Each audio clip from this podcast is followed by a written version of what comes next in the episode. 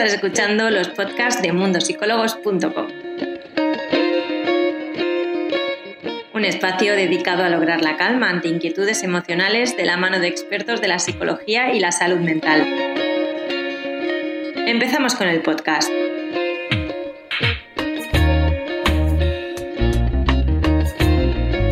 Bienvenidos a todos a este nuevo tema de, hoy. Yo soy Irene Muñoz, la Community Manager de Mundo Psicólogos España. Y hoy contamos con Aurora López, quien, quien bueno, empieza hoy en, en estos directos, así que la voy a unir porque hoy vamos a hablar sobre familias tóxicas.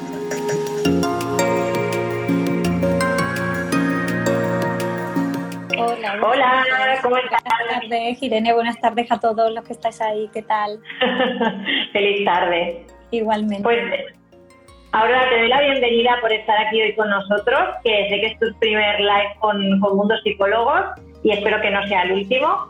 Eso, esperemos. sí, bueno, les estaba comentando. Por, por, darme un poco este espacio, esta oportunidad. Sí que es verdad que venimos haciendo directo, directo en nuestra cuenta desde hace ya un tiempo, pero sí que estábamos pendientes de, bueno, de hacerlo con vosotros y, de cómo aportar por lo que buenamente podamos. Bueno, pues si te parece, vamos al tema de hoy. Estaba comentando que vamos a hablar sobre familias tóxicas. Sé sobre todo que a raíz del confinamiento, para los que estamos en España, lo que hemos vivido, o espero y deseo que no tengamos que volver a vivir, y para los países de Latinoamérica, que hay algunos que aún siguen, eh, hemos recibido algunas preguntas en cuanto a este tema, porque hay gente que el tema del confinamiento lo ha llevado mal por la familia con la que estaba viviendo. Entonces, ¿qué te parece si empezamos resolviendo un poco de cómo podemos detectar cuándo una familia es tóxica?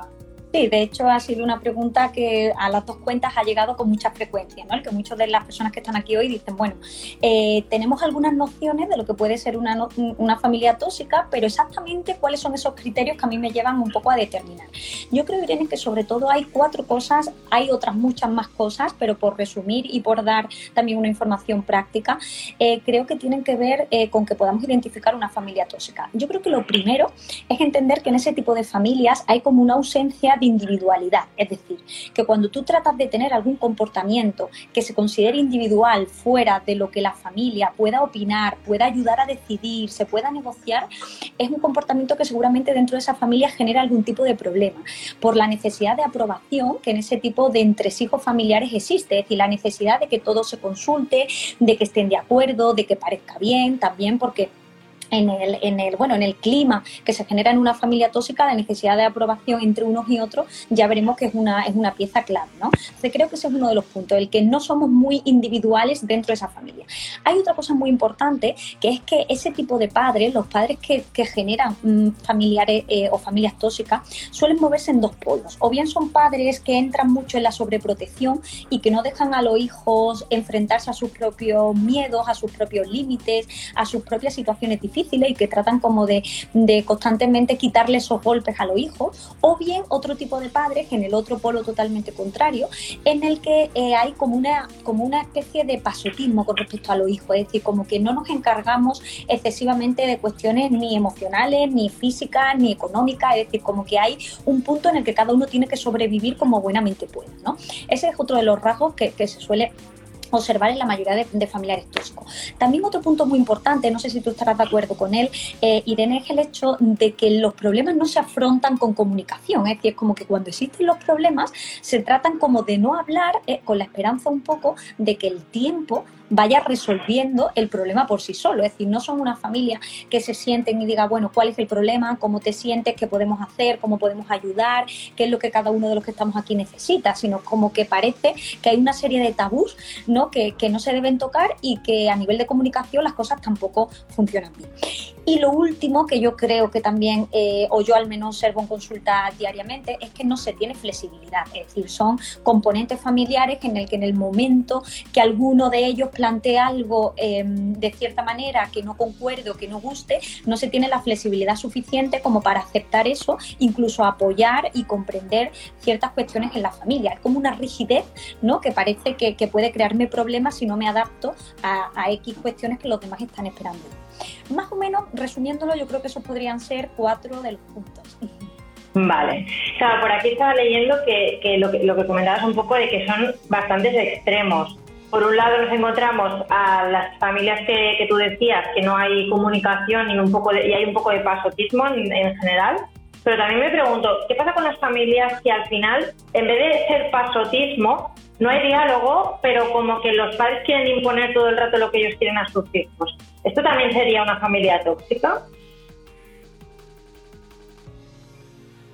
Que, lo que entiendo es que ahí hay un, bueno, una forma de educar, no un método que nosotros le llamamos autoritario, es decir, ese método autoritario en el que al final eh, los padres tienen un sentimiento de posesión sobre los hijos y entienden que hay ciertas cuestiones o, cierta, o ciertos patrones que aunque los, hijos sean adultos, se hagan mayores, evolucionen, sienten como que todavía tienen algo eh, que, que marcar, tienen algo que decir, tienen algo que ofrecer, ¿no? Entonces a muchos padres les cuesta también entender entender eh, que los hijos han dejado de ser hijos que tú puedes manejar y más con el régimen autoritario del ejemplo que tú me estás poniendo y se olvidan pues de esa individualidad ¿no? de la que nosotros estábamos hablando. Entonces yo creo que eso todavía genera como, como una familia tóxica con un punto de intensidad o de gravedad, como le queramos llamar, porque puede haber familias tóxicas en el que no tiene por qué haber un régimen autoritario por parte de los padres, pero si además le sumamos eso, yo creo que ya tenemos aquí un poco el hambre con las ganas de comer, como se suele decir.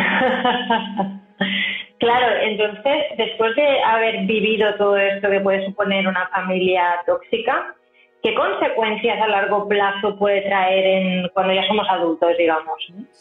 Bien, yo, eh, Irene, creo que lo primero de todo es que cuando tú has vivido en un entorno, te has criado en, una familia con rasgos tóxicos, lo primero es que los hijos suelen mostrar una falta de autoestima. Es decir, eso, y además yo creo que esto es algo bastante conocido por la mayoría de las personas, ¿no? Esa falta de autoestima lleva dentro de, de sí misma una necesidad de aprobación constante. Es decir, es como que tus padres te han enseñado a que para tú sentirte querido y para tú sentirte válido dentro del clima familiar, hay como que acatar de alguna forma, pues todas esas, bueno, esas normas o esos límites un poco difusos que están en el aire, pero que tú sabes que están, ¿no? Entonces, la necesidad de aprobación y la baja autoestima están ahí. Son personas que no se sienten queribles, que no se sienten con capacidad de pedir nada porque no se sienten valorados a ellos mismos. Y creo que sin duda esa es, bueno, la, que más, em, la que más se ve o la que más se observa desde, desde fuera, ¿no? Obviamente también estas personas tienen rasgos de dependencia, porque si yo he estado metida en un clima de familiares tóxicos, yo tengo dependencia emocional hacia esos familiares tengo miedo a que me abandonen, a que me dejen, a que se enfaden conmigo, a que no me apoyen en mi proyecto vital. Entonces hay una dependencia en la que yo no soy libre a nivel emocional. No sé que mi padre y mi madre van a estar ahí a pesar de todo lo que yo decida y todo lo que en mi vida ocurra, ¿no? Esa dependencia sin duda es otro rasgo. Por supuesto, emociones negativas de resentimiento, frustración, miedo, porque al final tú no te sientes cómodo con, con, ese tipo de reacciones. Si yo voy a llamar a mi padre o a mi madre o a un hermano y tengo miedo de decirle que mm, tengo pareja, tú dices, ahí algo falla. Es decir, ¿por qué tengo yo miedo a eso? Porque eso se me va a recriminar, porque no van a aceptar el que yo me independice con esa pareja, eh, porque ellos van a pensar que esa pareja viene a invadir una parte de mí que ellos siguen queriendo emocionalmente para ellos. Es decir, que hay un entresigo muy complejo y al final son un montón de situaciones en tu día a día a las que te tienes que enfrentar que te generan mucho malestar. Y por supuesto, yo creo que al final... Claro, entonces... Perdona que te interrumpa. En base a lo que, en base a lo que comentabas, em, podemos decir entonces que todas estas personas que han vivido en, esta relación tóxica, digamos, con sus familias, es como si no acabaran de hablar claro con sus padres o hermanos y tuvieran que ir escondiendo cosas por el miedo ese al que dirán o a lo que puedan criticar. Exacto, ahí eh, lo podemos definir yo creo como una falta de libertad. Es una falta de libertad a tú exponer tus pensamientos, tus ideales, tus previsiones, tus ilusiones, tus expectativas, porque sabes que todo eso se va a someter a un análisis y seguramente ese análisis se haga con, con la previsión también de que tú te adaptes a que todas esas cosas se parezcan a lo que ellos tienen un poco estipulado ¿no? En, esa, en esa parte familiar. Entonces un miedo constante a no voy a hacer esto porque vaya que no les guste, no voy a decir esto porque sé que no es lo que esperan de mí. Entonces una falta de libertad de la que yo creo que se habla poco cuando, cuando tocamos el tema de, familiares tóxicos. Se habla de dependencia, de baja autoestima, de ese malestar y sobre todo en esa última parte que yo quiera comentar, Irene, una, una serie de carencias emocionales, porque creo que las personas que han vivido en entornos tóxicos tienen una falta de, de valoración porque sus padres no, no han sido padres cercanos, amables, que refuercen, que te hagan sentir que tienes un entorno familiar estable, que es como que al final mm, eh, todas esas emociones positivas que se supone que unos padres te deben generar eh, brillan por su ausencia cuando estamos en, un tema tóxico, ¿no? O cuando eso se ha hecho por parte de las figuras parentales, seguramente sea con unos objetivos que no sean de manera genuina, sino que hago esto porque sé que me vas a dar esto, ¿no? Y un ejemplo muy claro que yo creo que a todos los que nos están viendo hoy les puede ayudar es cuando vemos en consulta, mm, yo sobre todo lo veo más con, figuras maternas, pero no, no, quiero decir con esto que siempre sea así, cuando vemos ese ejemplo de madre que le inculca a la hija muchos miedos eh, de cara a irse a trabajar fuera, de cara a que estudie, de cara a que busque pareja, que se independice. Y cuando tú analizas un poco qué es lo que hay detrás de eso, porque seguramente tengo una madre eh, con una visión posesiva sobre los hijos o, una visión de que mi hija al final debe quedarse conmigo, es para mí, se quede en casa y si tiene trabajo fuera y si estudia y si tiene pareja, entiendo que mi hija me abandona. ¿no? Es un ejemplo típico de lo que se pudiera conocer como relación tóxica. Claro, ahora estaba pensando, no, no, sé si es cierto, pero puede ser que las, las familias quizás que han pasado por un divorcio o por una separación tiendan un poco más a esta, a esta toxicidad y de, control hacia los hijos, por el hecho de, bueno, a lo mejor no convivo o, o, sé menos de, de, esa persona porque la veo menos.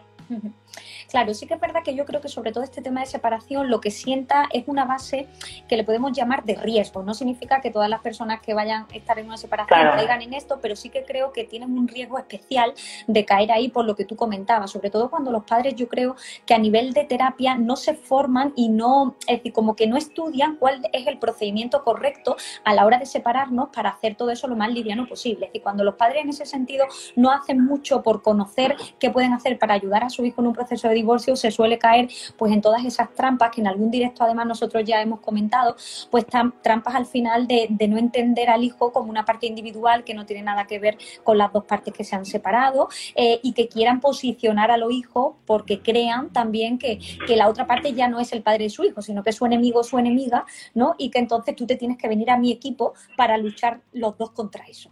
Entonces, de claro. es una situación de riesgo en el que todo esto hay que tenerlo mucho más en cuenta. Visto ahora un poco cómo, cómo se conforma, digamos, esta familia tóxica, quiero hacer un inciso y recordar a todo el mundo que, quizás está viendo este Instagram Live, ya sea por Instagram Live, por Instagram TV o escuchándonos por Spotify, que tenéis profesionales a vuestra, eh, a vuestra disposición en Mundo Psicólogos, que como siempre está el enlace, el enlace fijado aquí abajo, que podéis contar con nosotros. Dicho esto, eh, Aurora, eh, cuando ya somos conscientes de que estamos conviviendo o que hemos convivido con una familia tóxica, eh, ¿qué podemos hacer?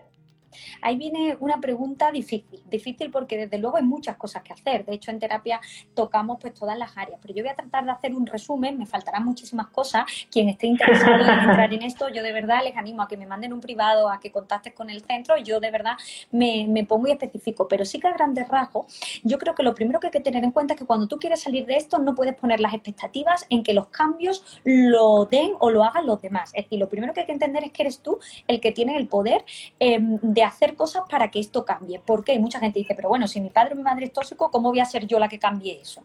¿No? A, eso es a lo que vamos. ¿Por qué? Porque yo creo que ahí al final esa persona lo que necesita es trabajar en cuestiones individuales que le permitan hacer una serie de cosas a nivel de pensamiento, de emociones y de conductas que no han hecho hasta ahora y que eso es lo que le, le han mantenido atrapados también en una historia de familiares tóxicos. Vamos a ello, te pongo ejemplo. Es decir, yo creo que lo primero es que esa persona eh, tiene que entender que hay que hacer una reeducación con respecto a sus padres o familiar, ¿vale? Lo vamos a ver un poco general. Aquí le llamo yo reeducación.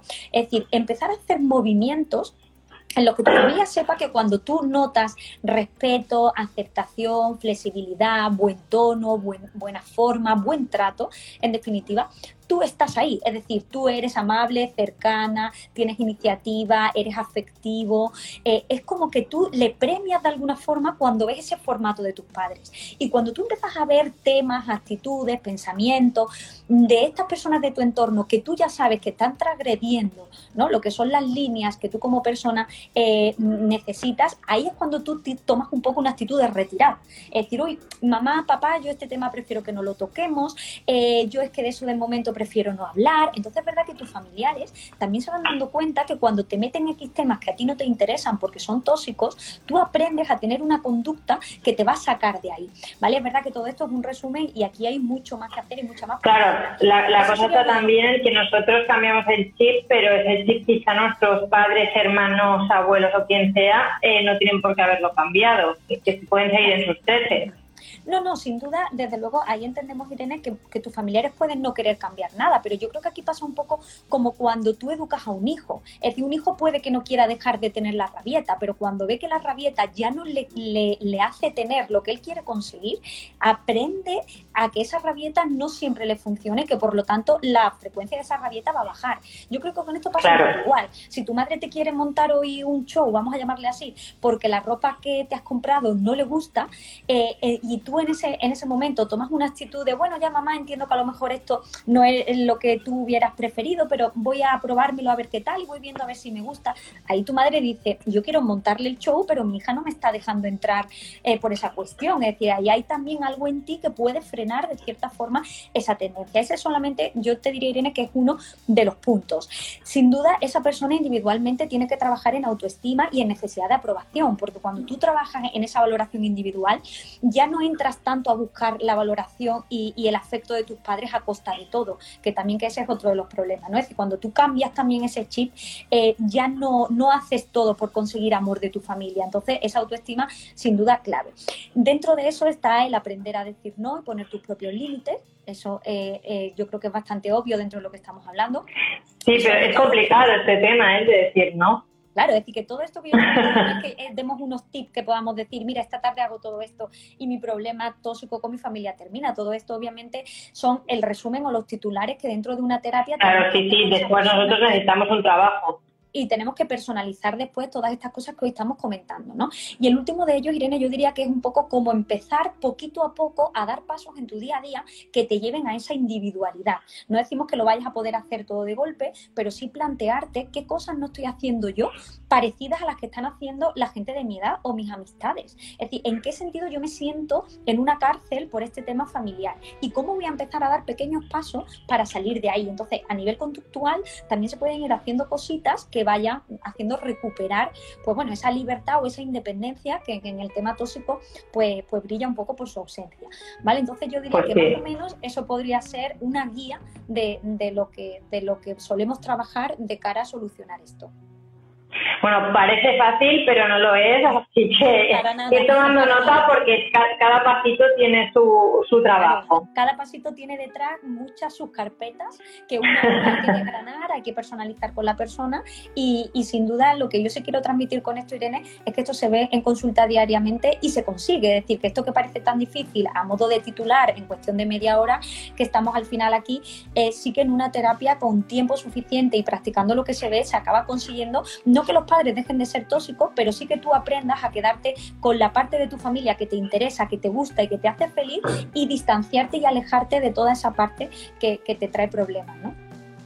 Pues sí, antes de pasar a las dudas de los usuarios, que he visto que había unas cuantas, quiero preguntarte, Aurora, eh, sobre todo un poco poniéndonos en, la situación que estamos viviendo actualmente, que no sabemos muy bien qué va a ocurrir, si nos van a volver a confinar. Eh, para las personas que en este caso que nos están viendo de otros lugares que aún están confinadas, ¿cómo podemos sobrellevar un poco este tema cuando tenemos que pasar eh, más tiempo del que estamos acostumbrados con nuestros familiares? Claro, ahí tenemos una dificultad añadida, ¿no? Porque muchas de estas familias dicen, más o menos en nuestro día a día funcionamos bien porque cada uno está en lo suyo, ¿no? Y en consulta esto lo lo mucho. Mientras cada uno esté un poco en su parcela, parece que las cosas medianamente son soportables. Pero ¿qué pasa cuando nos confinan y cuando no nos quedan otras? Yo creo, Irene, que ahí lo primero es que tú te hagas cargo de tener una rutina muy marcada que te haga tener una individualidad. Es decir, no es lo mismo que tú te levantes y te vayas al salón con tu familia a que tú te levantes y digas, vale, pues de 9 a 11 tengo que estudiar el curso, de 12 a una, voy a hablar una videollamada con una amiga. Es decir, es como que dentro de que estáis todos en la misma casa, cada uno creo yo que tiene que mantener unas rutinas individuales. Eso ya nos va a quitar unos cuantos de golpe. ¿no? Entonces creo que eso sería uno, una de, de las cuestiones. Otro punto importante yo creo que es ver esa situación también como algo temporal, es decir, que tú lo veas como algo transitorio, porque si nos lo empezamos a contar con dramatismo, con negatividad, Dios mío, ¿qué hago yo aquí? Yo me muero, yo esto no lo soporto. Entonces al final yo creo que le metes un punto de expectación o de, o de catastrofismo que no creo que ayude tampoco mucho en la situación. Y después Irene también creo que hay que elegir muy bien las batallas. Es decir, cuando estamos confinados, yo creo que todos tenemos que saber cuándo es imprescindible decir algo que no me gusta, algo que me molesta, algo que no estoy de acuerdo y cuándo tengo que dejar pasar eso, porque a lo mejor cuando no estamos confinados sí que lo digo, sí que lo expreso y sé que en el confinamiento me va a traer un problemón. Entonces, elegir también un poco lo que me interesa tocar y lo que no es. Como ser todos un poco más flexible con X cuestiones que, cuando no estamos confinados, pues seguramente no, no lo sería. Pero de todas maneras es y ha sido un reto para muchísimas familias, sin duda, al margen de que podamos comentar X pautas que pudieran ayudar. Claro, que de hecho eh, he llegado a leer mensajes privados que nos enviaban diciendo es que mm, llevo todo el confinamiento o X meses sin hablarme con mi familia y claro, a veces tampoco es eso, pero es, complicado llegar a un punto medio para poder llevarse bien sin que se afecten entre las partes. Yo creo que también ahí, Irene, obviamente cada familia tiene quiero decir, sus características y, cada familia será un mundo, ¿no? Porque nosotros estamos generalizando, pero lo que yo creo que también ahí habría que hacer como un pacto de convivencia, es decir, por muy mal que nos llevemos entre nosotros, por, por muy difícil que sea nuestra convivencia, por muy mal que lo hayamos pasado anteriormente, a todos nos interesa eh, como resolver de manera fácil esta situación. Entonces, ese pacto de convivencia yo creo que puede pasar por, por diferentes pautas mm, parecidas a las que estábamos comentando antes, que todos vamos a poner de nuestra parte en cómo vamos a hacer las tareas de casa, cada uno tiene repartida su tarea, cada uno sabe qué momentos hay que respetar de individualidad en el otro. Es decir, es como nos llevamos muy mal por muchas cosas, pero ahora no es cuestión de entrar en esos debates. Esos debates iremos a una terapia cuando todo esto ocurra, si no la queremos hacer online, em, y solventaremos eso, pero ahora mismo vamos un poco a sobrevivir a lo que estamos teniendo y a no empeorar las cosas. Entonces, claro, yo creo que también la posición que se quiera tener, al margen de los problemas familiares que tengamos, yo creo que tiene mucho que ver con que eso sea más fácil o menos. Pues sí. Si te parece, Aurora, vamos a responder algunas de las preguntas que nos han hecho llegar los usuarios. Genial.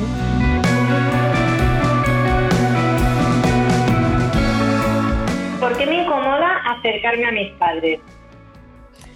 Claro, ahí eh, tenemos un poco la dificultad de entender un poquito más o tener más datos de esto, ¿no? Es decir, tú, tú, lo pones aquí. Yo entiendo que cuando a ti te incomoda acercarme a tus padres hay algo no resuelto. No sé si es, obviamente, a nivel de comunicación, de infancia, de afecto, eh, obviamente no lo podemos adivinar, pero sí que entiendo que ahí hay algo que falla. Entonces, yo sí que animaría a esta persona a poder consultar esto con un profesional, poder expresarse y que un profesional le pueda decir, oye, mira, mi hipótesis, mi teoría, según lo que tú me estás contando, es que esta parte conductual y mi vida, ¿no? que los psicólogos le podemos llamar, es como que yo hago eso menos de lo que me gustaría o lo que es normal hacerlo, viene, entiendo, de unos pensamientos y de unas emociones que a ti te están generando esa retirada hacia tus padres. ¿no? Entonces, habría que analizar qué pensamientos tengo yo que a mí no me hacen sentirme cómoda en esa situación. Y esos pensamientos, ¿de dónde vienen? Porque eso pueden tener, pues obviamente, temáticas muy, muy diferentes. Pero de todas maneras, entiendo que como es una pregunta difícil, si esta persona quiere contactar individualmente de forma privada, lo podemos ver.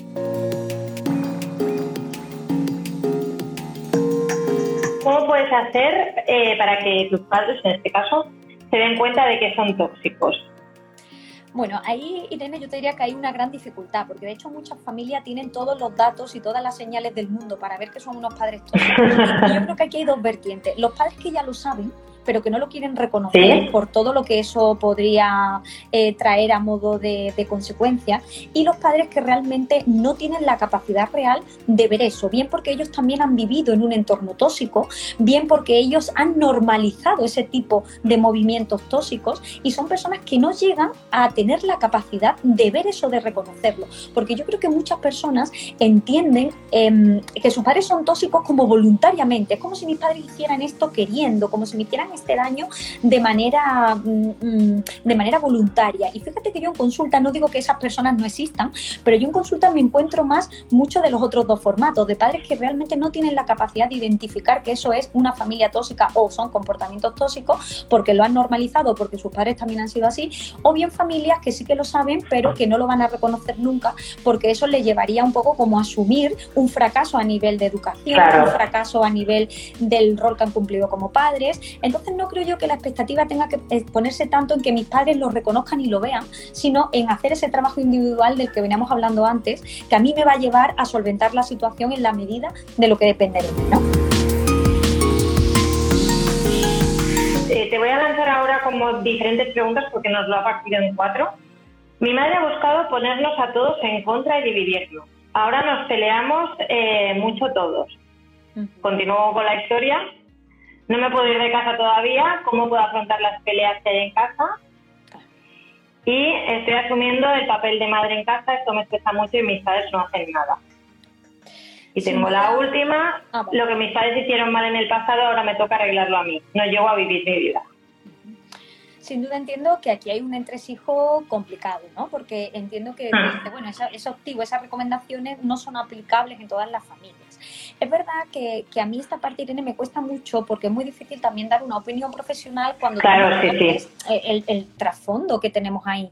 Muchas veces eh, yo a estas personas cuando, cuando me dan estos titulares lo que, lo que sí recomendaría es que si no pudieran hacer una terapia, ellos hicieran un análisis con todos los puntos que nosotros estamos viendo hoy. Es decir, que como los directos también se quedan grabados y luego lo pueden ver, y que cojan cada uno de los puntos que ya hemos comentado y digan con papel y boli cómo funciona mi familia a nivel de individualidad, cómo funciona en sobreprotección o, en la parte de, de cómo funciona la dependencia emocional y la necesidad de aprobación. Entonces, dentro de todo ese entresijo que yo estoy identificando, voy a ver qué rol es el que cumplo yo y cómo puedo ir saliéndome de este rol, ¿vale? Eh, eso junto con esas pautas que hemos dado anteriormente de, de ver esto como algo transitorio, de hacer un pacto de convivencia, etcétera, etcétera, pudieran resolver en cierta manera el malestar. Lo que sí también, obviamente, siendo honesta, y yo creo que todos los que nos están viendo lo piensan, no podemos pretender estar en un entorno tóxico con pocas soluciones para salir de ahí y pretender no tener emociones negativas. Es decir, yo creo que hay un porcentaje de malestar que nadie nos puede quitar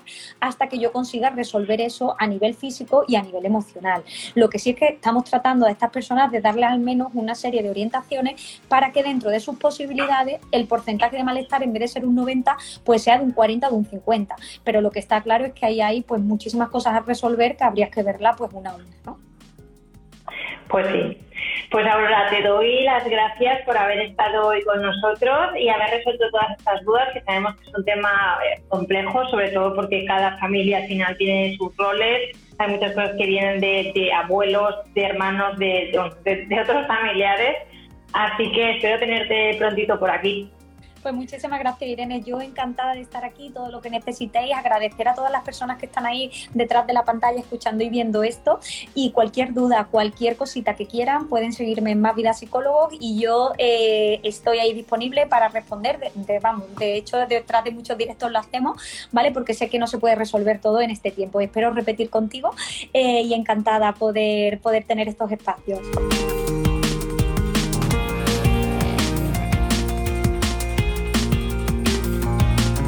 Espero que os haya gustado Aurora. Os invito a seguirla si no lo habéis hecho ya. Y lo mismo que os ha dicho ella, ya sabéis que podéis contar con ella, sobre todo para consultas que quizá han quedado pendientes en este tema. Hasta luego. Esperamos que el podcast de hoy te haya gustado. Recuerda que tienes todos estos temas disponibles en nuestro portal web mundosicólogos.com. Además, puedes ver el vídeo al completo en nuestro Instagram TV en arroba mundosicólogos. Nos vemos en el siguiente podcast.